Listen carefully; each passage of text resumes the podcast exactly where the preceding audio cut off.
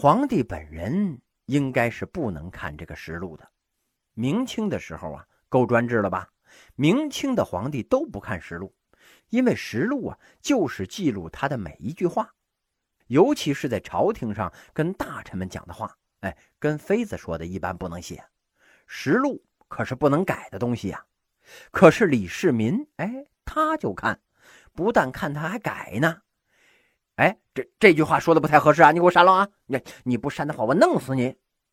不过呀，甭管这李世民继位的手段有多野蛮、多残酷、多血腥，哎，多么的令人不寒而栗，但是他在历史上的贡献那还是很大的。隋炀帝是唐太宗的表大爷，不但是他大爷，还是他岳父呢。这个唐太宗有一个妃子啊，就是隋炀帝的女儿，等于说这个唐太宗是亲眼看到他大爷兼岳父那是怎么灭亡的。这么厉害的隋朝，中国历史上第二次的大一统，结果呢是三十八年二世而亡，跟秦朝那是有一拼的。秦朝十五年吗？隋朝从统一到灭亡才三十年，所以呀，唐太宗吸取了隋王的教训，强调存百姓。唐太宗眼见着表大爷被消灭了，知道是因为遭到了百姓的抛弃呀。秦朝、隋朝太不拿老百姓当回事儿了，这样才会超快速的灭亡。所以呀，他强调要存百姓。史籍记载啊。贞观五六年的时候，天下大人米斗不过三四钱，一斗米是十升啊，才三四文钱，那就是粮食太便宜了，表示农业生产发展的很好。哎，有的是钱呢。流散者咸归乡里，哎，原来打仗逃离的人呢，全都回来了。遂断死刑二十九人，一年判死刑的人。才二十九个呀！中国古代判死刑必须得皇上本人来批准，而且呢，大臣要求情三次，表示慎杀，不能随便杀人。一年才杀二十九个人呢，那证明这社会治安是相当好啊。九州道路无柴虎，行旅自长安越海表，从长安出发到广州啊，不带粮食，当然了，也不用带钱。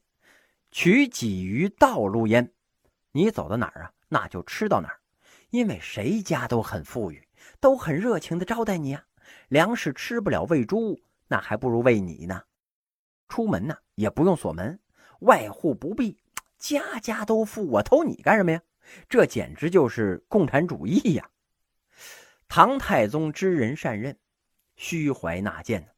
知人善任呢是唐太宗的一大优点，他认为啊。为政之要，唯在得人。这个人呢，指的是人才。一般老百姓呢，叫民。民为邦本，本固邦宁嘛。人和民他不一样。他的这个觉悟啊，使得朝里朝外冒出了一大批的人才。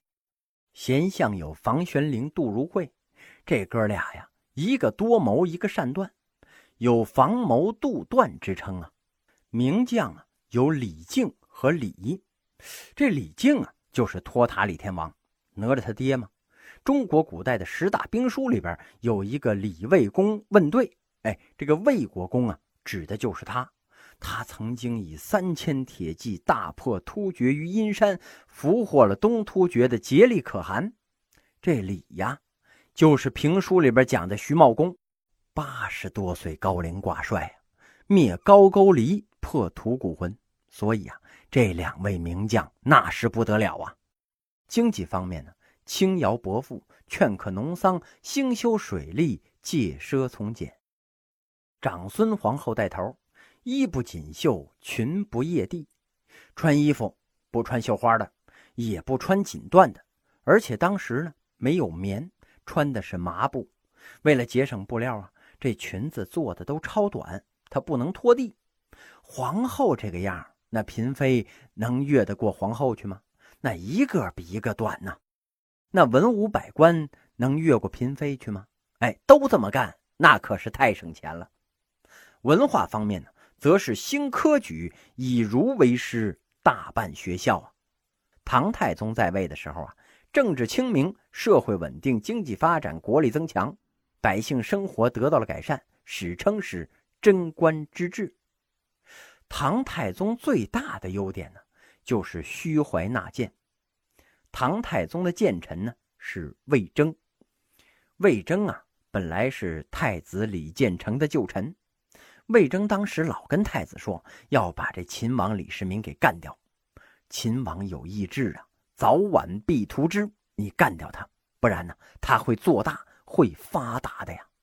结果呢，这太子不听，顾及手足之情啊，于是呢，他被弟弟秦王给干掉了。然后这秦王就把魏征给抓来了。你看，哎，都怨你吧，你小子挑拨离间，哼！你想怎么死啊？你挑个死法吧，你自己挑。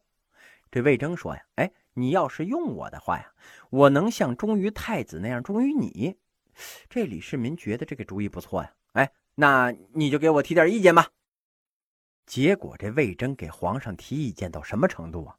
停征面折，当庭跟皇上就争啊，撅皇上的面子，气得这皇上一抖袖子，哎，他不玩了，散朝。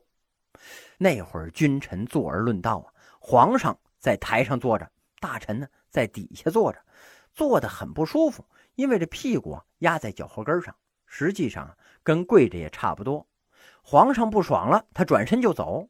这魏征呢，一下子站起来就冲到了台阶上，一把就拽住了皇上袖子。哎，你别走啊，咱们还没说完呢。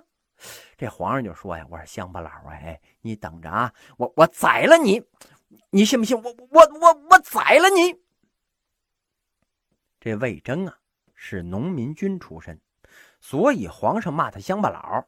你听过这个评书里边讲，呃，中国古代总是推出午门斩首，午门那是杀人的地方吗？明朝在西四，清朝啊在菜市口，哪能动不动就去午门斩首啊？除了朱元璋的明朝之外啊，别的朝代哪能随便打骂？呃，更不能随便杀大臣呢。尤其是有修养的皇帝，野皇上那就难说了。所以啊，这唐太宗骂完了乡巴佬之后呢，只能回到后宫里边生闷气去了。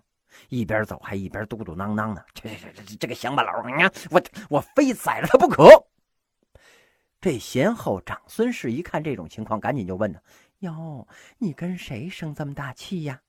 这皇上就说呀：“还能有谁呀？魏征，这他揪我袖子，我我我我不宰了他行吗？我。”这皇后啊，哎，她也有觉得。他把这皇上扔在那儿生气，让宫女伺候着皇上。他回到了寝宫，穿上了上朝的大礼服啊，带着嫔妃出来参加。这皇上特奇怪，这这怎么了？这是这今天要祭祖啊？这皇后就说呀：“我向陛下道贺。”这皇上就说：“我我我有什么可贺的呢？”这皇后就说呀：“主明臣直啊，魏征这么直，是因为你是明君圣主啊。”隋炀帝的时候，谁敢这样啊？别说抓袖子了，抓鞋带儿，那早就都宰了呀。所以我为陛下道贺呀。再说，兼听则明，偏信则暗呐。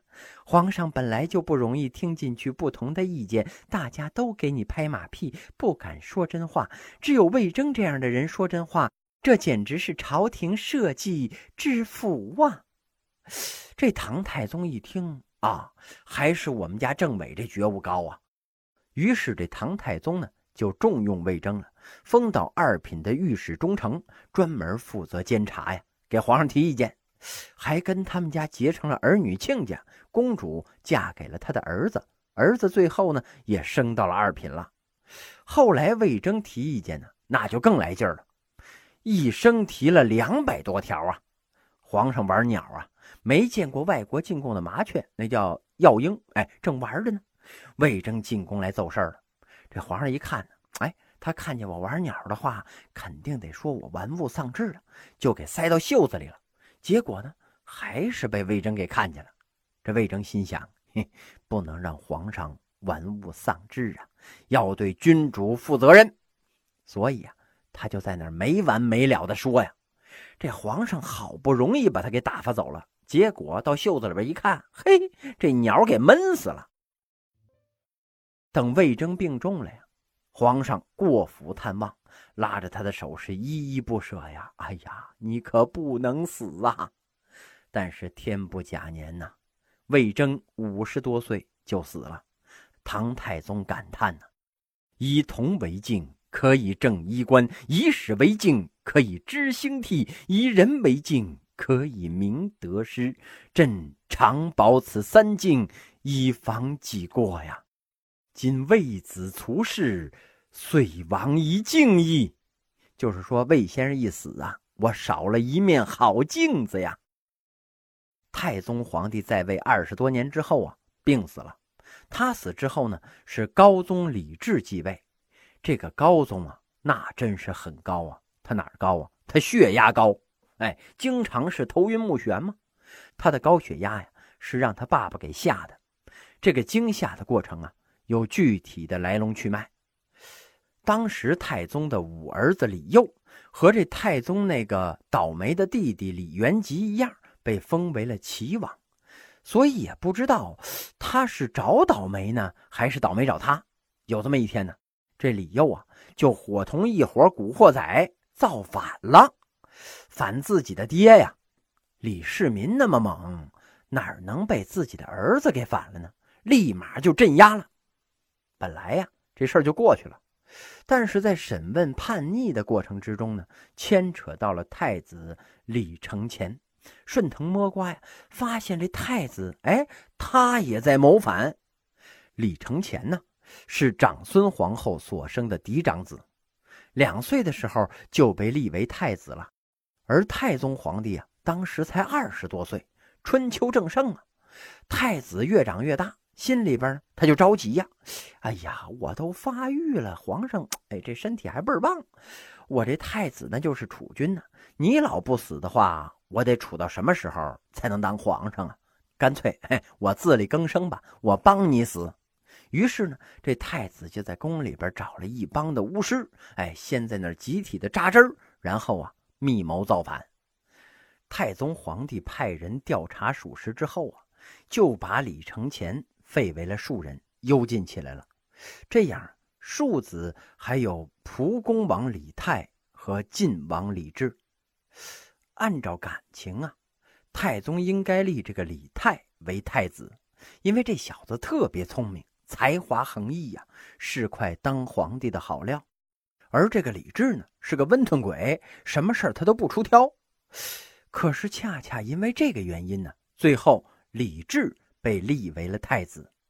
这太宗的意思是啊，如果是李泰当了太子，这小子忒有乃父之风啊啊！跟老子太像了，估计一登基，为了了却后患，立马就会杀了这个李承乾和李治啊！这种杀兄害弟的买卖啊，在建国之初那可以干干，太平年代干多了那肯定是不好啊。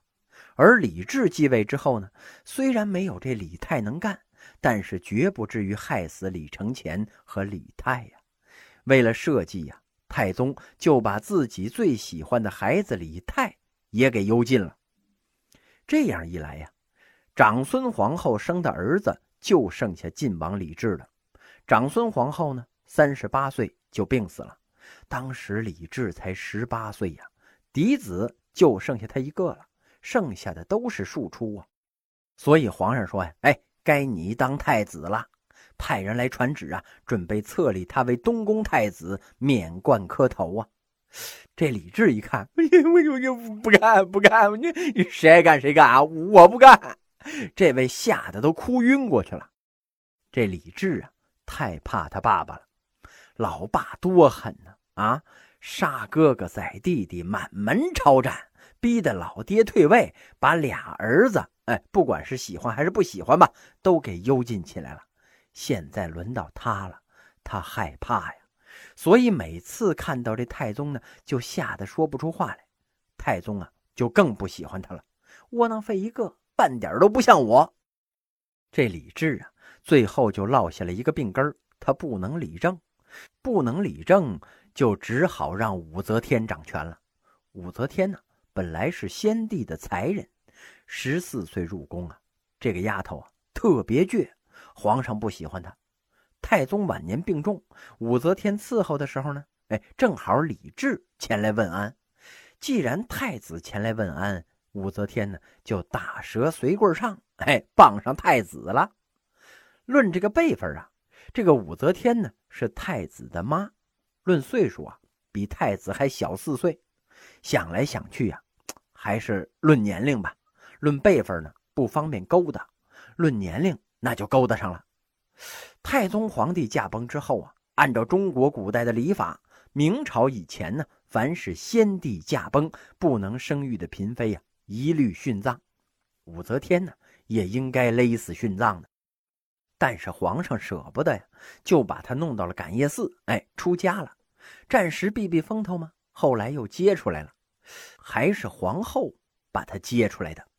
这皇后啊，要对付萧淑妃，利用武则天呢。来争宠，只不过呀，这武则天一得宠，淑妃是完蛋了，嘿嘿，皇后也完蛋了。武则天把自己亲生的公主给掐死了，嫁祸于皇后。皇上哪知道这女人能这样大义灭亲呢？当然就上当了，把这皇后给废了，立她当了皇后。武则天当上皇后之后啊，这李治那哪是她的对手啊？一下就掌权了，后来呢就称帝了，改国号为周，灭了唐朝。就这样，她成了我国历史上唯一的女皇帝。武则天呢，一共生了四个孩子，逼死了俩，后面那两个呢，就是中宗李显和睿宗李旦。过去呀，史学家骂他聘鸡司臣，母鸡打鸣，就是说他女人称帝呀。是母鸡学着公鸡叫，而且呢心狠手辣呀，掐死了亲生女儿，逼死了两个儿子呀。甚至啊，中宗李显和睿宗李旦当了皇帝之后呢，很快就被废了。特别是中宗李显呢，被废为了庐陵王，贬到了江西。李显他们家房梁上啊，永远悬挂着一根绳子，哎，随时准备上吊啊。只要长安一有公使来传旨，他第一个反应就是：“哦，我妈要让我死啊，我上吊吧。”幸亏他的王妃韦氏说呀：“哎呀，你先等会儿，别着急呀，你先听听，万一赏你呢？啊，你急着上吊，那不是亏了吗？”有人还说呀，武则天秽乱宫廷，生活作风不好，但是呢，这都是小节，她心狠手辣。有李世民狠吗？他生活作风不好，那皇上有生活作风好的吗？武则天虽然不是一夫一妻，但是比起洪秀全来，那强多了。论帝王功过，关键呢还是看他在历史上干了哪些事儿。女皇武则天的统治啊，有利于社会的进步、国家的发展。她发展农业生产，破格用人呢，发展科举制度。使社会经济继续的发展呢，国力不断的上升，因此综合来看呢，他应该被肯定。有人说呀，武则天的统治正起开元，至弘贞观。开元呢是唐玄宗的年号，也就是说呀，他认为武则天在太宗、玄宗之间是一位承上启下的人物，他的统治啊有贞观遗风。武则天死了以后啊。并不是以地礼下葬，而是以皇后之礼，与这个唐高宗合葬于了乾陵。而且啊，他本来是皇帝，则天大圣皇帝啊，则天是他的尊号。但是他最后下葬还是以皇后礼下葬的。他在位十五年之后，让自己的儿子继位，李唐皇室哎又恢复了。